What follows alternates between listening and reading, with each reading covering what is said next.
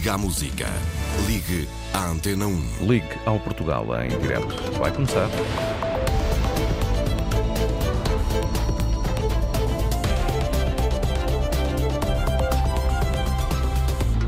Sexta-feira, dia 19 de janeiro, que temas estão hoje em destaque no Portugal em Direto? Cláudia Costa, boa Ora, tarde. Viva. Boa tarde, Augusto. A Câmara do Porto quer transformar a freguesia de Campanhã, na zona oriental da cidade, num dos maiores centros de intermodal do norte do país.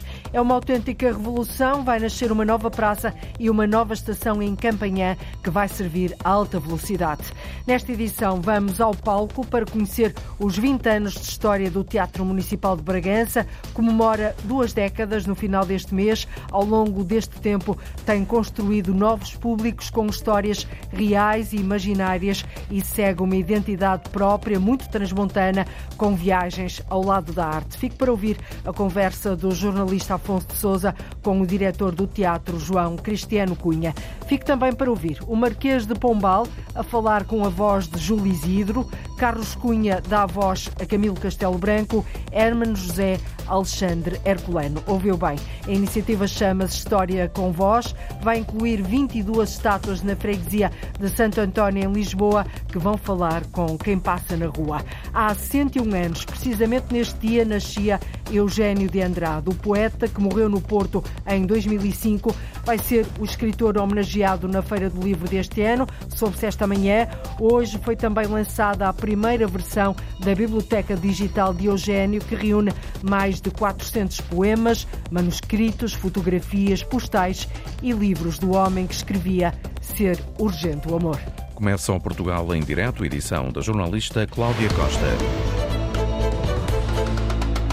É uma espécie de murro na mesa. Os presidentes dos quatro municípios do Baixo Sabor foram hoje a Lisboa reivindicar da EDP e da Movera uma dívida de mais de 9 milhões de euros em rendas das barragens instaladas no território transmontano. A dívida remonta a 2008. Os autarcas dizem que a situação é insustentável, põe em causa a gestão das próprias autarquias e também das populações, por isso querem avançar para os tribunais. Às rendas em dívida junta-se ainda o IMI das barragens do Pocinho, Baixo Sabor, Feiticeiro e de Bem Posta, que ainda não foi liquidado. Os autarcas da Alfândega da Fé, Macedo de Cavaleiros, Mugadouro e Torre do Moncorvo já estiveram reunidos esta manhã com o Ministro do Ambiente, mas deste encontro ainda não se conhecem pormenores, nem qualquer conclusão. À tarde, daqui a pouco, às três e meia, dão uma conferência de imprensa para detalhar todo este processo.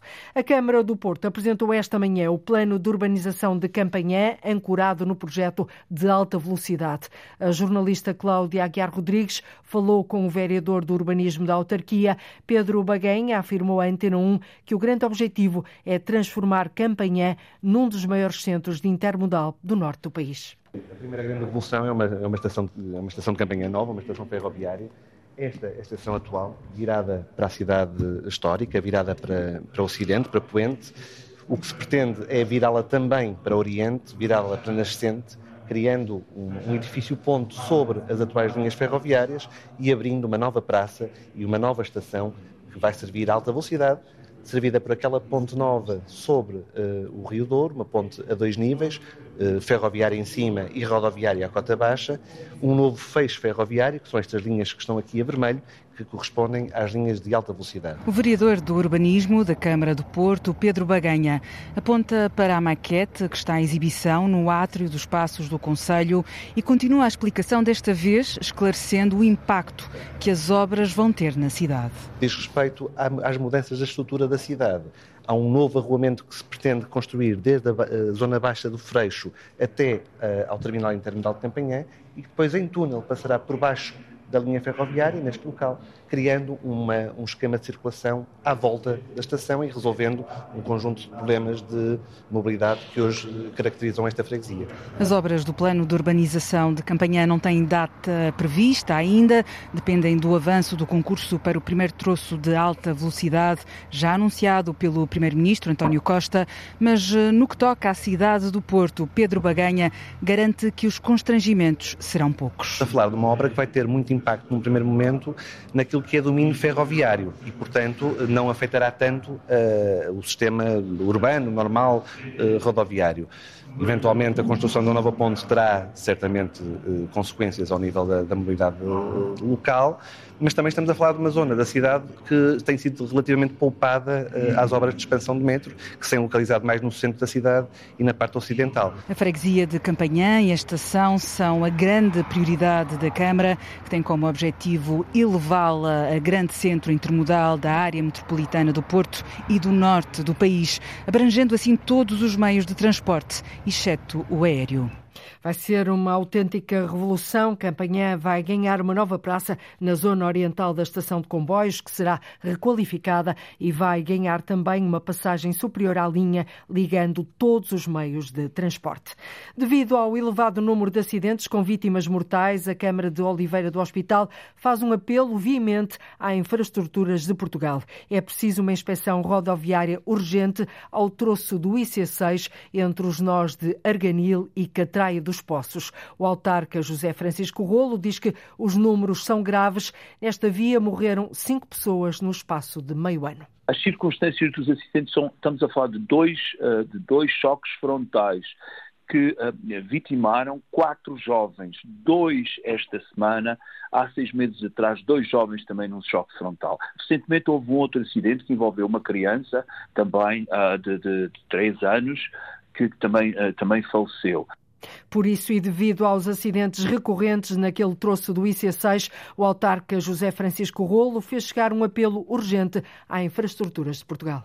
Nós estamos a falar de duas faixas que vão em direção a Coimbra e duas faixas que vêm em direção ao Oliveira do Hospital. E o que acontece é que as duas faixas, de um momento para outro, se transformam numa faixa. E os acidentes têm sido sempre cho choques frontais. Portanto, o, o, apelo que nós deixamos, a partir de um, de um conselho um, que hoje está, está magoado, sente dor, é um apelo às infraestruturas de Portugal para que rapidamente implementem uma solução que minimize, que minimize o risco, que minimize, eh, que minimize o risco de, de, de, de acidente e, acima de tudo, acabar com o elevado nível de sinistralidade e mortalidade associado aos, uh, aos acidentes que, que, que, se repetem e sempre com o mesmo padrão, choques frontais naquele troço.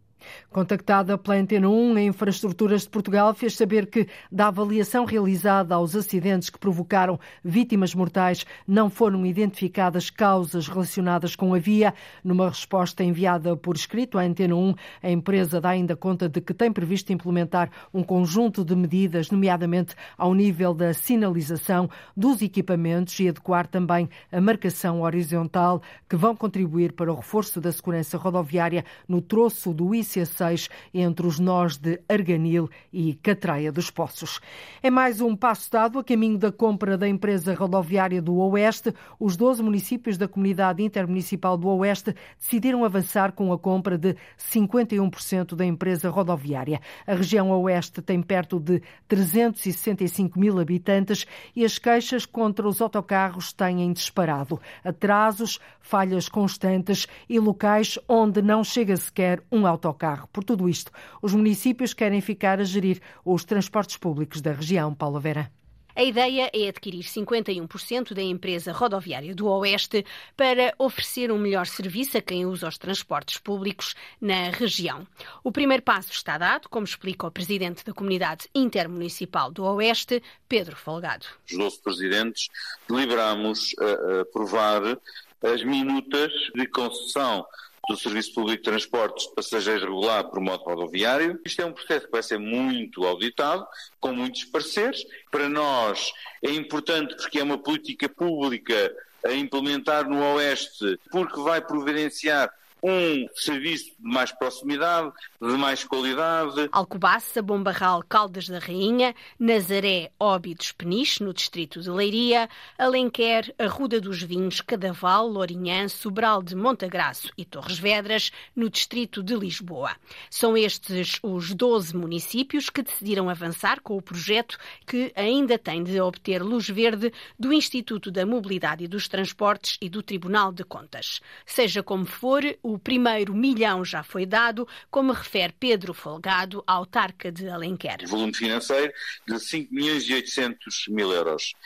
Avançarmos com um milhão logo à partida e depois nos outros anos restantes, cinco anos, os outros jogadores. Portanto, será a um milhão mais ou menos por ano para enfim, fecharmos este processo da rentabilização da, da, empresa. A má resposta da rodoviária do Oeste às necessidades das populações leva os municípios a avançar com o projeto de compra da empresa para uma gestão mais eficaz dos transportes públicos na região do Oeste. No fundo, os municípios pretendem acabar com os atrasos e o mau funcionamento dos autocarros que não servem às populações, uma ideia que de resto também foi lançada na região do Médio Tejo.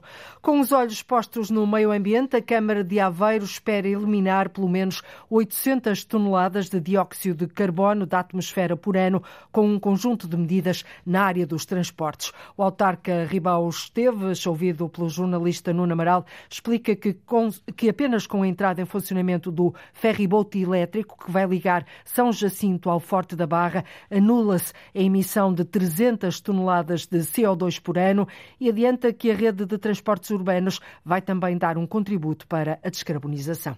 Tem já 14 autocarros elétricos da nossa frota Aveiro Bus, cerca de 50% da nossa frota já é uh, elétrica, tanto do, do, dos transportes municipais. Tem o contributo uh, do nosso ferryboat elétrico Salicórnia, que nos primeiros dias do próximo mês de fevereiro uh, vai entrar em operação comercial normal. Ele está já no terreno na, naquela fase dos testes e das validações formais e vai ter os nossos 29 moliceiros e mercantéis que fazem aqui os passeios dos canais urbanos da cidade a darem também o seu contributo com a introdução dos motores elétricos.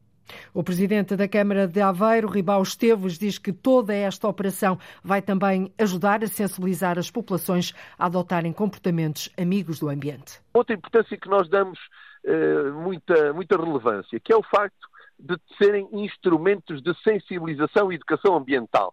Os autocarros, como eu costumo dizer, são outdoors ambulantes. O ferry boat, eh, com a sua qualidade, com a sua imagem, eh, é ele próprio um instrumento de eh, sensibilização ambiental, de mobilização dos cidadãos, das empresas, para que em todos os outros atos, seja nos transportes, seja nos consumos energéticos em casa, etc., possam dar um contributo. De acordo com o presidente da Câmara de Aveiro, os autocarros e também o ferryboat com motores elétricos entram em funcionamento já no início do próximo mês de fevereiro, tudo isto no ano em que Aveiro é capital portuguesa da cultura. O metro do Porto transportou no ano passado 79 milhões de passageiros, um recorde absoluto que torna o metro o maior operador de transporte público da área metropolitana do Porto e um dos maiores do país. Em comunicado mercado, a empresa fala num aumento de 21% em relação aos 65 milhões de passageiros que viajaram no metro em 2022. Em outubro do ano passado, o presidente da Metro do Porto, Tiago Braga, fixou a meta das 150 milhões de validações anuais até ao final da década. A insatisfação dos passageiros é grande, muito grande. No Conselho de Almada há zonas e bairros onde era suposto existirem paragens de autocarro, mas como ainda não foram instaladas, os, os motoristas não param. A Comissão de Utentes de Transportes da Margem Sul reivindica a instalação de mais abrigos, João Ramalhinho, especialmente em zonas de maior afluência, como é o caso das paragens junto aos centros de saúde e às escolas básicas. Em Almada há locais onde os autocarros não param porque, simplesmente, falta a placa ou sinal de paragem. O alerta é de Marco Sargento, da Comissão de Utentes de Transportes da Margem Sul, que apresenta alguns exemplos. Posso dizer, entre a Charneca de Caparica e a Cova da Piedade, por mais de, de 10 ruas, uh, só que passam só, não podem parar, porque não têm lá a sinalização para parar. E uh, para nós isto é, isto é escandaloso, não é? como é que não foram articulados esforços entre a Carris Metropolitana e as autarquias para a escolha do sítio da paragem e a efetiva colocação lá do sinal de paragem. Se o motorista parar num sítio que não esteja sinalizado, arrisca-se a uma multa. Nós na Piedade temos na zona dos Caranguejais, para quem conhece, ah, é uma zona ah, onde antes não havia serviço, há muito tempo não havia serviço de transportes, e agora há, a Rua Mozinho da Silveira, Alexandre Herculano, ah, na Charneca de Caparica, o autocarro que une a Marisol ao Fórum Almada então aí é um, é um mar de ruas, muito na, na zona do Botequim, de, do centro de saúde, dá uma série de ruas onde ele passa, mas não tem sinalética para parar e não para, não pode parar. A Comissão de Utentes de Transportes da Margem Sul diz que já apresentou o problema às diferentes entidades, mas nada mudou. Nós colocámos esta questão à, à, Câmara e à Carris Metropolitana em novembro, já recebemos duas respostas escritas, mas queríamos a resposta do terreno, queríamos a resposta da obra, aquela que efetivamente resolve a questão. Marco Sargento, em nome da Comissão de Utentes de Transportes da Margem Sul, reivindica também mais abrigos nas paragens, especialmente as que estiverem mais próximas das escolas ou dos centros de saúde. Há um conjunto de abrigos que, fazem falta, junto a centros de saúde, junto a escolas básicas, a sítios de, de muita pressão e era necessário acelerar todos estes processos. O exemplo que nós demos foi o Centro de Saúde da Costa da Caparica. Era bom ter aquele espaço com um abrigo para os passageiros, que à chuva, ao sol, ao vento e ao frio estão ali expostos sem ter um, um, abrigo. Placas de paragem de autocarros por colocar, faltam abrigos. Duas situações para as quais a Comissão de Utentes de Transportes espera uma solução. Numa resposta enviada à Antena 1, a Câmara Municipal de Almada informa que decorre neste momento um concurso internacional para o reforço do número de abrigos. As paragens de autocarro. A situação é escandalosa, diz a Comissão de Utentes de Transportes da Margem Sul. A reportagem é do jornalista João Ramalhinho. Há precisamente 101 anos nascia Eugênio de Andrade. O poeta, que morreu no Porto em 2005, vai ser o escritor homenageado na Feira do Livro deste ano. A Feira do Livro realiza-se entre 23 de agosto e 3 de setembro. O anúncio foi feito há pouco pelo autarca Rui Moreira. No em que se encerra o centenário do nascimento do poeta, reabrimos a celebração da sua obra. E é por isso que quero aqui hoje anunciar que Eugênio de Andrade será o autor homenageado da Feira do Livro do Porto em 2024.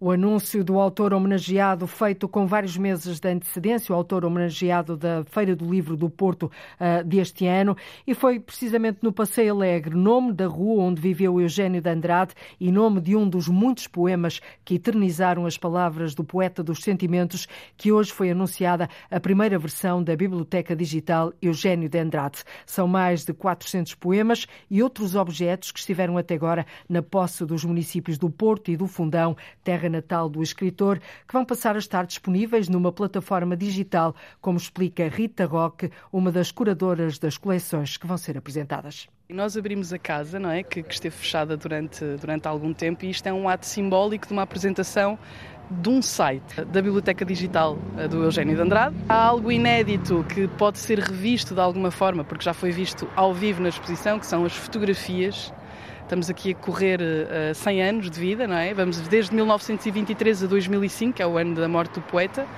E, e, vemos fotografias absolutamente inéditas, vemos uh, a forma como o poeta reescrevia o texto de forma absolutamente obstinada, ou seja, a correção, as múltiplas versões. Para lhe dar um exemplo, há um poema chamado Capriccio que tem mais de 20 versões, portanto, tanto manuscrito como datilo escrito. Esta obsessão constante do rigor, se posso dizê-lo, eh, é algo muito característico. Eh, a economia de meios são muito visíveis neste corpo de, de peças que, que, podem ser vistas no site. E quanto à antiga casa onde viveu o escritor Eugênio de Andrade, no número 584 do Passeio Alegre, na Foz, no Porto, está previsto que seja reaberta no dia 13 de junho deste ano, na data da morte do, da morte do poeta, como uma casa dedicada exclusivamente à poesia. É mais uma tentativa dos utentes da saúde do Médio Tejo, depois dos protestos, vão entregar um abaixo-assinado a reivindicar a valorização dos cuidados de saúde de proximidade. O porta-voz da Comissão de Utentes, Manuel Soares, relembra o que é que está em causa. A prioridade tem a ver com isto, com o funcionamento que deve ser 24 horas sobre 24 horas, todos os dias, das cinco urgências do hospital. Nós acrescentamos agora em estrita colaboração e articulação com os centros de saúde. A outra prioridade tem a ver com as necessidades de recursos humanos e tem a ver com as obras da urgência do Hospital de Abrantes. O abaixo-assinado é dirigido ao Ministro da Saúde, que não existe, mas diz que vamos dar conhecimento à direção executiva do SNS, à Assembleia da República e ao Conselho de Administração da ULS, assim como a autarquias. Palavras ouvidas junto ao Hospital de Abrantes, no distrito de Santarém, durante uma iniciativa que levou a Comissão de Utentes de Saúde a Torres Novas e a tomar as três unidades hospitalares que integram a Unidade Local de Saúde do Médio Tejo. Na Ilha do Pico, os residentes na Avenida Machado Serpa estão desesperados com o barulho dos equipamentos instalados no exterior do entreposto frigorífico da Madalena. Aquela estrutura que está a ser intervencionada desde 2021 começou em dezembro dezembro passado os testes aos novos equipamentos e desde essa altura os moradores próximos da unidade industrial não conseguem descansar. O problema poderá mesmo agravar-se nas próximas semanas quando a empresa ligar a tempo inteiro os compressores do entreposto. David Silva Borges. Os problemas começaram em dezembro passado com os primeiros testes na torre evaporativa que faz o arrefecimento do amoníaco do entreposto frigorífico. Desde essa altura, o ruído tornou-se insuportável e não permite o descanso dos moradores. É muito difícil porque são sete motores a funcionar, a ventilação está toda direcionada para as casas aqui da Avenida Machado Serpa e nós estamos em casa, não é 24 sobre 24 com este barulho horrível, em que não é respeitada a lei do ruído, a lei do descanso. Uma pessoa quer descansar depois de um dia de trabalho e não consegue. Beatriz Teixeira, uma das moradoras que vive em frente ao entreposto frigorífico da Madalena. Numa primeira fase, os equipamentos foram testados apenas durante algumas horas do dia, mas posteriormente passaram a funcionar durante 24 horas, o que já motivou uma queixa na PSP e na Câmara Municipal da Madalena. Primeiramente, tentamos a, a lei, a, a, via da, da, conversação, tentamos falar com os responsáveis até porque nós não queremos prejudicar o Otaçor. O que nós queremos é uma solução para todos, para que nós possamos ter o nosso descanso eles possam funcionar. Mas desta maneira não é viável para nenhum dos dois. Eles não podem funcionar e nós não conseguimos descansar da Lota Açor nunca tivemos resposta. Sempre a resposta que nós tivemos era que iriam arranjar uma solução até ao dia que decidiram ligar às oito e meia da manhã os motores e não desligaram. A Presidente da Lota Açor, Sofia Inácio, lamenta todos os inconvenientes provocados e em esclarecimento publicado no jornal Ilha Maior, afirma que a empresa está a envidar todos os esforços para que a quando da entrada em pleno funcionamento da unidade industrial, os incómodos não se voltem a fazer sentir. Segundo Sofia Inácio, a Lota Açor encontra-se a trabalhar junto com o projeto projetista para mitigar o problema e já contatou uma empresa certificada para proceder à realização dos ensaios de ruído para que os mesmos não ultrapassem os valores legais. Até porque os moradores da Madalena, na Ilha do Pico, não conseguem literalmente descansar.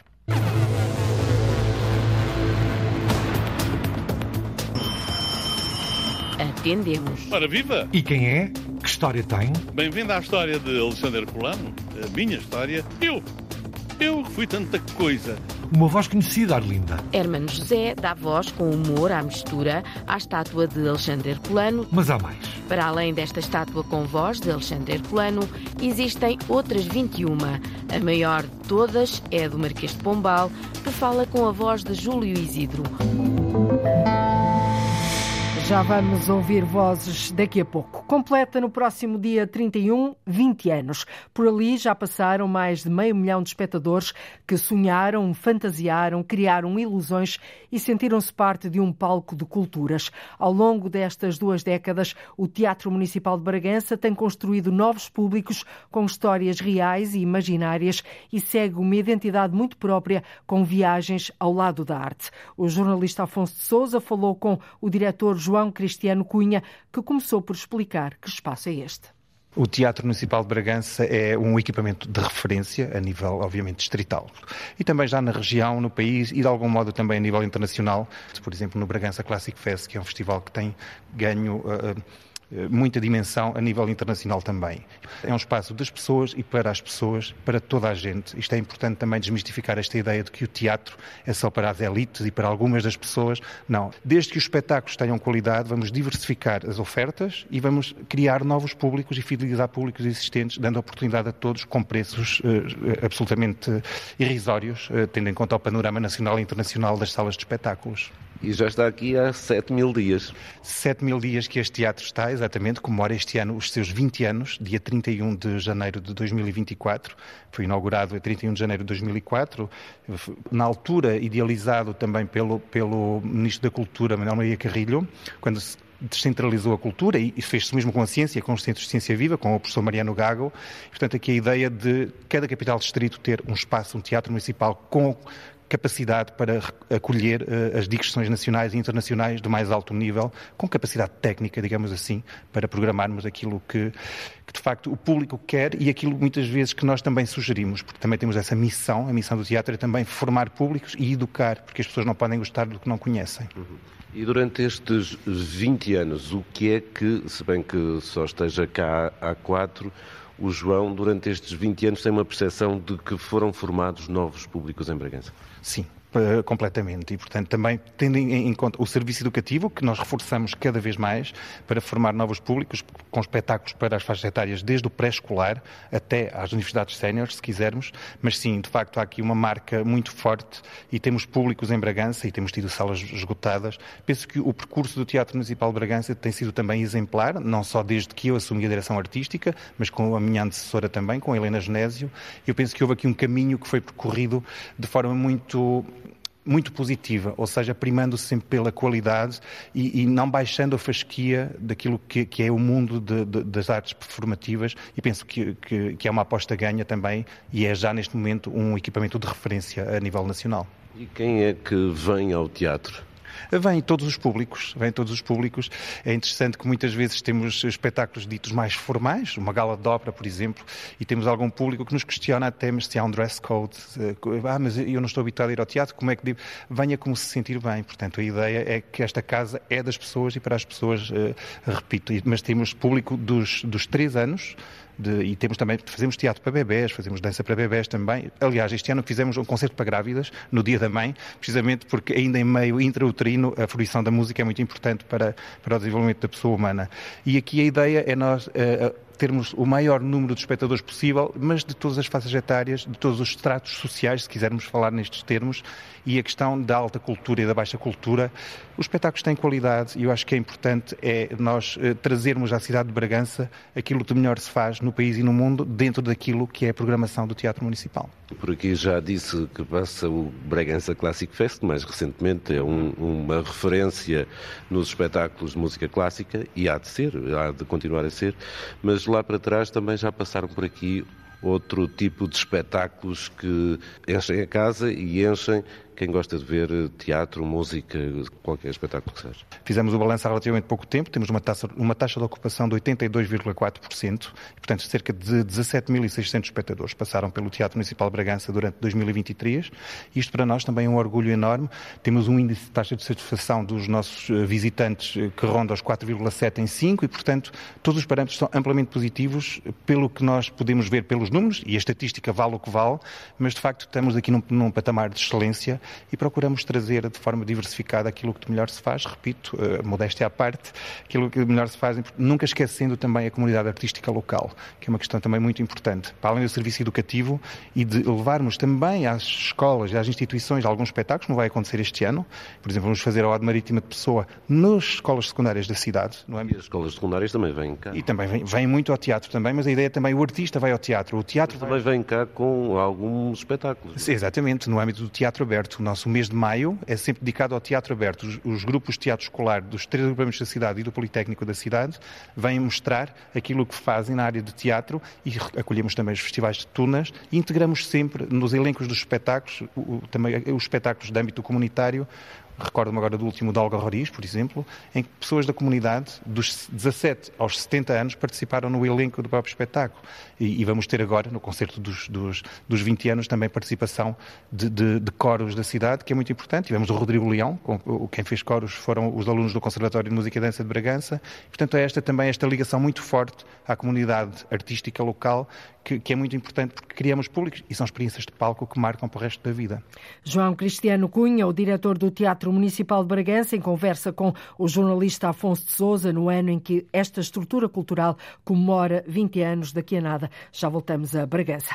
Ao longo desta semana temos estado a olhar para o estado da imprensa regional, para as linhas com que se cosem estes órgãos de comunicação social. Hoje folheamos a imprensa regional do Alentejo, uma imprensa descapitalizada e sem apoios. Em forte crise há vários anos, a comunicação social da região tem vindo a encolher com o encerramento de vários órgãos de informação. E os que resistem, Paulo Nobre, trabalham nos mínimos dos mínimos, praticamente sem jornalistas. É uma história feita de notícias. Há mais de 50 anos que o Diário do Sul está nas bancas e chega aos assinantes, principalmente no Distrito de Évora. É uma empresa familiar, é um jornal em papel que o fundador quis deixar para o Alentejo. José Miguel Pissarra é filho do fundador e atual administrador de um grupo de comunicação que, além do jornal diário, o único a sul do Tejo, tem uma rádio e uma plataforma digital. Há 20 anos o grupo tinha 50 trabalhadores, hoje trabalham 15 pessoas apenas quatro são jornalistas. Dois afetos à rádio e dois afetos ao jornal. É suficiente para fazer uma cobertura? Não, não, é os mínimos dos mínimos. Nos mínimos trabalha também o atual. Após mais de duas décadas na rádio, o jornalista Justino Engana apostou há três anos na criação deste órgão de informação digital com dois jornalistas. Para cobrir um distrito como Beja, um órgão com estas características deveria ter pelo menos quatro jornalistas. Isto apontando para fazermos uma cobertura presencial, ou seja, não fazer um jornalismo de secretária, fazer um jornalismo que acompanhe no local aquilo que acontece. Informação feita nos mínimos num Alentejo que há muito vive a crise do setor. Falta-nos os apoios que foram prometidos há anos e que nos foram retirados durante décadas. É o chamado antigo Porto Pago, que é o incentivo à leitura. No, no papel, foi-nos prometido desde o tempo da guerra da, da, na Rússia, de onde vinha grande parte do papel, e nunca chegou. O momento é dramático na região. Será pior a breve prazo caso o Estado não defina apoios, medidas concretas, aponta Justino Engana. Facilitando o custo do papel, a vida fiscal dessas empresas, valorizando o trabalho que fazem e tornando mais barato os custos de contexto, a energia, as telecomunicações, o apoio à contratação específica para jornalistas, sem apoios, o Alentejo caminha rapidamente para o deserto das notícias. Um retrato dramático, o retrato do setor da comunicação social no Alentejo, numa altura em que decorre o Congresso dos Jornalistas em Lisboa, que se realiza pela quinta vez na história. E esta sexta-feira estamos a conhecer um pouco melhor o Teatro Municipal de Bragança, que comemora 20 anos. Se na primeira parte da conversa do jornalista Afonso de Souza com o diretor João Cristiano Cunha, ouvimos um pouco do que foi e o que é e o que faz este espaço cultural transmontano, vamos agora saber o que nos reserva este vigésimo ano em termos de programação. Para o vigésimo aniversário especificamente e para estes quatro meses, nós temos uma programação eh, muito eclética. Temos o Festival de Teatro, o 27, que costumamos fazer com o Teatro Vila Real, em parceria com vários espetáculos. Duplicamos espetáculos que vão sessões da tarde e da noite, precisamente para serviço educativo, para os alunos poderem vir acompanhados pelos seus professores, porque muitas vezes eles, a título particular, não viriam ver alguns espetáculos. E, e temos, obviamente, um momento alto, que é o 31 e o 1 de fevereiro, porque fazemos um espetáculo dia 31, que é o dia oficial, para convidados, protocolares, artistas que nós convidamos também, para um projeto que temos aqui, que é o Wall of Fame, do qual poderei falar também um pouco. Artistas que vão, vêm vão estar no teatro, diretores dos teatros nacionais, dos teatros municipais, que também convidamos para estarem connosco neste dia, e vamos ter um concerto maravilhoso com a Orquestra do Norte, com sete solistas, o Vasco Dantas ao piano, portanto vamos fazer o concerto número 5 de Beethoven, o Imperador, que é para orquestra e piano, e num segundo momento a fantasia coral com um coro de mais de 100 elementos, incluindo os coros da cidade de, de, Bragança, do Politécnico de Bragança, o Brickchoir do Conservatório de, de, Música e Dança de Bragança e o Coral Brigantino vão também estar em cena neste momento alto de, e repetiremos esse concerto no dia 1, precisamente para que todos, todas as pessoas possam assistir a esse espetáculo comemorativo dos 20 anos do TMB. Então vamos já saber o que é isso do Wall of Fame. O Wall of Fame é uma ideia que surgiu o Teatro Municipal de Bragança já tinha eh, prática de homenagear determinados artistas e companhias, portanto, na entrada, do, na, junto à entrada de público, naquele que chamamos nós internamente o foyer inferior, digamos assim, em que nós homenageávamos determinados artistas pela qualidade e pela longevidade das suas carreiras. Este Wall of Fame surge no âmbito de um livro de artistas que implementei quando cheguei ao Teatro Municipal de Bragança, em que os artistas, nós convidamos os artistas a deixarem uma, uma mensagem escrita e um autógrafo, digamos assim, a Bragança, ao teatro, às pessoas, à cidade. Selecionámos 20 por causa dos 20 anos, não que seja representativo dos 20 anos, mas foi de 2000 em diante, e esses artistas vão constar do nosso Wall of Fame, aqui no foyer principal, portanto será uma parede onde vai ficar eternizada a mensagem que eles deixaram a Bragança, uma fotografia que eles próprios selecionaram para constar dessa, dessa placa de homenagem, digamos, para cada um dos artistas e, obviamente, o autógrafo de cada um deles também, que acho que é interessante as pessoas virem ao teatro e, e ah, é interessante ver o que é que o Rui de Carvalho escreveu quando esteve cá a última vez, ou o que é que o Pedro Brunhosa, ou o Rodrigo Leão, estou a levantar já alguns nomes, Rui Veloso, enfim, as mensagens que deixaram ao Teatro Municipal de Bragança e à cidade, e é interessante eternizarmos isto numa das paredes aqui do nosso foyer do Teatro Municipal de Bragança. Ainda bem que falou de Rui de Carvalho, porque é uma frase dele que abre as comemorações destes 20 anos. Exatamente. Portanto, a agenda de programação deste, deste primeiro quadrimestre é o Rui, que, que na, na, nos últimos Globos de Ouro, julgo eu, disse esta frase, que é o vivam, vivam, vivam, não é? Vivam intensamente e que ficou na memória de todos e que é, uma, que é um exemplo para todos nós. O Rui é, do, é um, um, artista extraordinário, vai fazer 97 anos este ano, vem a Bragança novamente com o seu espetáculo Rui História de Vida, que está esgotado já, portanto vem no mês de março e é um, um dos espetáculos que está esgotado e o Rui, eh, pegamos nesta mensagem precisamente para vivermos, porque a ideia é, é, viver com a máxima intensidade possível. O Rui é um exemplo disso e é, de uma humildade e de uma bondade, para além de toda a parte artística que é extraordinária. E, portanto, não poderia deixar de, nesta agenda de programação dos nossos 20 anos, celebrar com este nome uh, maior da cultura portuguesa, que é o Rui de Carvalho. Ao longo do ano vai haver mais surpresas, como por exemplo um musical dedicado à rainha do rock, Tina Turner, por uma companhia londrina, e outro dedicado aos Nirvana. O Teatro Municipal de Bragança tem uma média de 100 espetáculos por ano, dois por semana, numa sala com capacidade para 400 espectadores.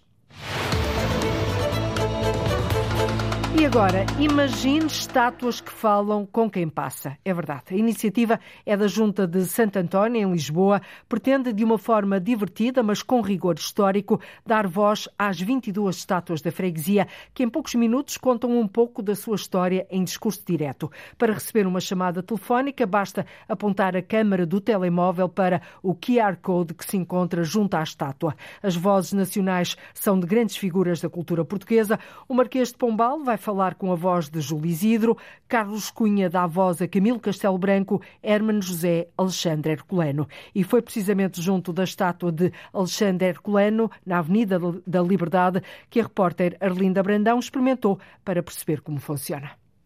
Apontamos a câmara do telemóvel ao QR Code colocado junto à estátua de Alexandre Herculano. Atendemos. Ora, viva! Bem-vindo à história de Alexandre Herculano, a minha história. Eu, eu que fui tanta coisa que daqui a uma semana ainda estaríamos a falar e não há bateria que aguente. O que faria de si a pessoa que mais tempo esteve a ouvir uma estátua falar? Hermano José dá voz com humor à mistura à estátua de Alexandre Herculano, escritor, historiador, jornalista, político, figura de referência do liberalismo oitocentista, do romantismo e da cultura portuguesa. Nasci em Lisboa e, curiosamente, para alguém com tamanho nível intelectual, nunca frequentei a universidade. Foi menos uma despesa para os meus pais, que não eram muito abonados, e só em álcool poupou-se imenso. Fui eleito deputado, mas o meu temperamento não se adaptou às atividades políticas. Fui largando aos poucos e dediquei-me apenas à literatura. Dava menos dinheiro, mas era muito melhor para a cabeça. Para além desta estátua com voz de Alexandre Herculano, existem outras 21. A maior de todas é a do Marquês de Pombal, que fala com a voz de Júlio Isidro. O presidente da Junta de Freguesia de Santo António, Vasco Morgado, destaca que pôr as estátuas a falar é para chamar a atenção de quem passa e ignora este património. Nós passamos pelo Alexandre Herculano, passamos pelo Guilherme de Oliveira Martins, passamos por, pela estátua dos combatentes da Grande Guerra e é coisas que já cá estão. Ninguém liga. E assim podemos ficar a saber, pelas vozes dos próprios, que são os nossos atores, a história de cada uma destas personagens de uma forma leve, livre e com piada.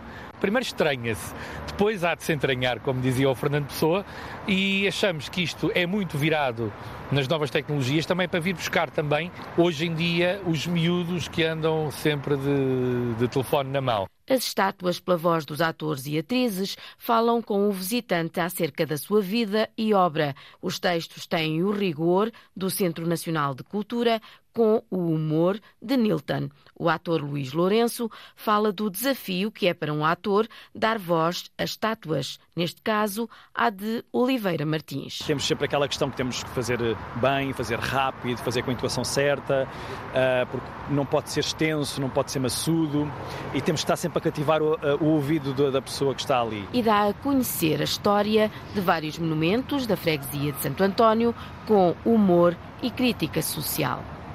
Primeiro estranha-se, depois entranha-se. A iniciativa História com Voz arranca amanhã à tarde em 22 estátuas no centro da cidade de Lisboa. A Câmara de Arganil recebeu o espólio arqueológico do acampamento militar romano do Monte da Lomba do Quenho, situado naquele concelho. Os vestígios arqueológicos foram objeto de estudo da Faculdade de Letras da Universidade de Lisboa e agora este espólio vai integrar o acervo do Centro de Arqueologia Municipal de Arganil. Horácio Antunes. Documentação diversa, fotografias, desenhos de campo e muitos achados arqueológicos. Estão agora de regresso a Arganil foram objeto de estudo de professores, investigadores, arqueólogos e alunos da Universidade de Lisboa. Este espólio foi estudado por Dr. Sena Martínez, pelo professor Castro Nunes, pelo professor Fabião e pelo Dr. Emilcar Guerra, que foram os arqueólogos que escavaram estes dois sítios eh, na Lomba do Canho. Publicaram, fizeram publicações e agora, no, na política da Faculdade de Letras da Universidade de Lisboa, fizeram o seu retorno a Arganil. E agora nós vamos também eh, fazer a incorporação no nosso acervo do museu. Das moedas e utensílios de barro, pedra e ferro já existentes no Núcleo Museológico de Arqueologia de Arganil, o novo acervo vai enriquecer ainda mais o espaço. Para além de fotográfico, com fotografias inéditas durante as escavações, também tem, por exemplo, aqui pontas de seta, alabardas, eh, lâminas em sílex, depois eh, peças romanas, também temos cerâmicas, também temos eh, algumas peças em bronze, por exemplo, fíbulas, ainda não confirmei todo o acervo, mas temos centenas de, de peças da época romana e da época calcolítica. Vestígios arqueológicos de dois sítios do Monte da Lomba do Canho, escavados nos anos 50 e nos anos 80 do século passado, classificados de muito interesse histórico, como salienta Fernando Neves, arqueólogo do município de Arganil. O primeiro é do terceiro milénio, é uma necrópole, chama-se a Necrópole dos Minhos de Vento e tem três sepulturas.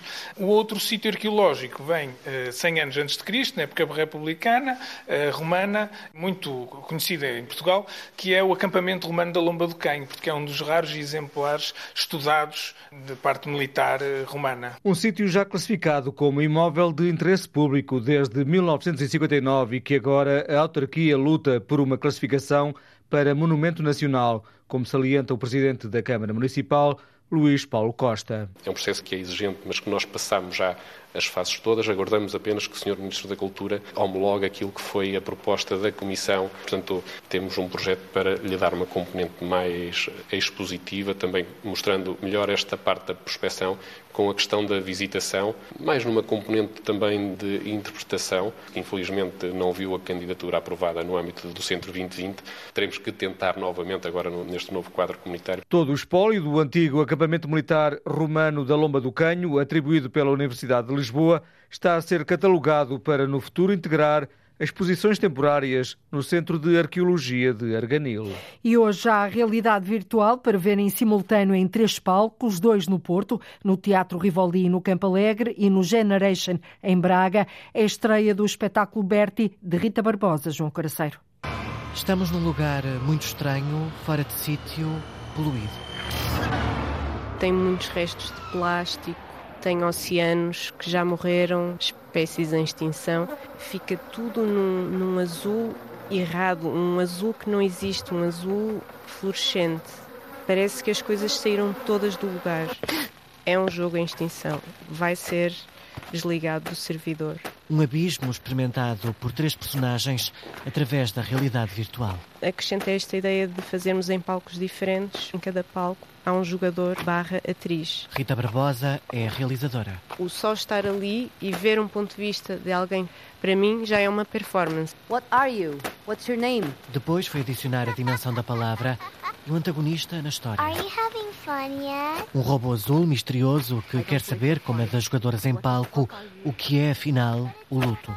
Ele é um lixo digital, órfão, e reconhece naquela player sintomas e emoções semelhantes. Quer de alguma maneira partilhar e aprender com ela de como é que se lida com essa emoção específica e começa a acreditar, o bebê, que tem a mesma emoção de luto. Neste espetáculo, em três palcos, mostra-se como pode a inteligência artificial ser também o espelho do humano. De alguma maneira, a inteligência artificial está sempre a fazer perguntas para tentar aprender de que maneira é que isso é assim tão diferente de um comportamento humano e de uma reflexão. A questão é o que fica a seguir a isso. É tudo. Bom fim de semana. Até segunda-feira.